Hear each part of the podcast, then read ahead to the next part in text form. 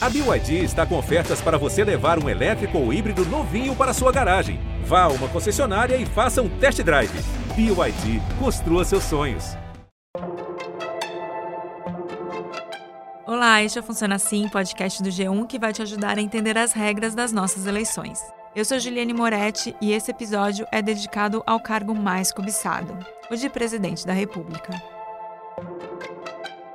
O eleito chegou. Um silêncio solene toma conta do Congresso. Ele é a razão do plenário cheio em pleno domingo, no primeiro dia do ano. É hora de dar posse ao presidente que os brasileiros escolheram. Prometo manter, defender e cumprir a Constituição. Conquistar a maioria dos votos dos eleitores brasileiros é só o primeiro dos desafios do presidente da República. Todo mundo sabe que a função dele é bem importante e neste episódio a gente vai entender o papel dele.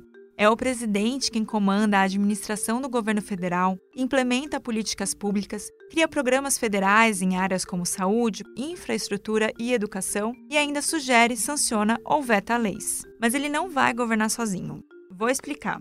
Quando ele decide criar um programa, dependendo do assunto, ele pode optar em fazer isso por lei ou por medida provisória. Nesses dois casos, em algum momento ele vai precisar da ajuda dos aliados no Congresso para conseguir aprovação.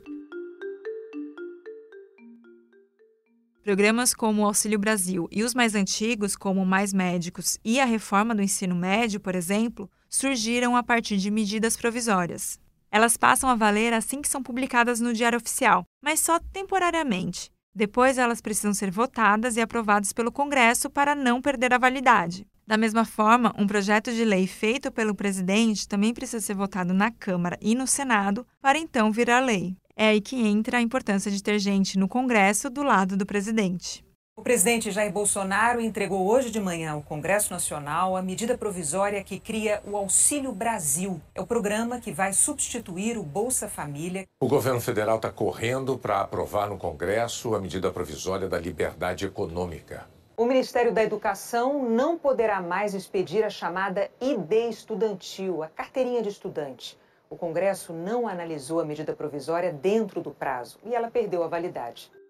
Então, na prática, ele vai ter que governar com aliados e conversar com parlamentares para aprovar programas de governo e políticas públicas. Às vezes, pode até rolar uma troca de favores, como a liberação de cargos e mudanças no texto do projeto, tudo para conseguir essa aprovação. E tem mais tarefas na agenda. Quem for eleito presidente também precisa representar o país no exterior, indicar os representantes diplomáticos e vai escolher os ministros de Estado. O presidente pode colocar quem ele quiser nessas vagas de ministérios. Ele pode até criar ou acabar com eles, como achar melhor. O presidente Jair Bolsonaro transferiu a Secretaria Especial de Cultura do Ministério da Cidadania para o Ministério do Turismo. O último secretário, Ricardo Braga, deixou o posto para assumir um cargo no Ministério da Educação. Normalmente, ele nomeia aqueles indicados pelos partidos políticos que costumam apoiá-lo, e aí rola de novo uma espécie de troca de favores. Mas nem sempre, viu? Também tem a cota pessoal do presidente, em que ele escolhe quem realmente prefere. O presidente Jair Bolsonaro deu hoje uma demonstração de apoio do governo federal à equipe econômica chefiada pelo ministro Paulo Guedes e a política de responsabilidade com os gastos públicos. Mudanças nos ministérios feitas por Jair Bolsonaro. De uma só vez, o presidente trocou o comando de seis ministérios. Alguns ministros trocam de pasta e novos nomes chegam à esplanada. Outra função importante do presidente fazer indicações para o Supremo Tribunal Federal quando algum ministro da corte morre ou se aposenta. O presidente aponta seu escolhido, que depois vai ser referendado pelo Senado. Também está na lista de indicações do presidente cargos como Procurador-Geral da República e de Diretor-Geral da Polícia Federal.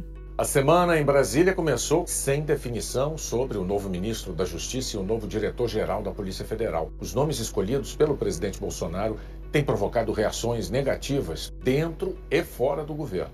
Ah, e ainda tem a parte do dinheiro. É o presidente que define, junto com seus ministros, principalmente com os das pastas do planejamento e da economia, um projeto de execução orçamentária para apresentar para o Congresso. É ali que estão a LOA, que é a Proposta de Lei Orçamentária Anual, e a LDO, a Proposta de Lei de Diretrizes Orçamentárias. Ou seja, ele tem que explicar para os parlamentares como vai arrecadar recursos no país e aplicá-los no ano seguinte. O Funciona Assim está disponível no G1, no Globoplay ou na sua plataforma de áudio preferida.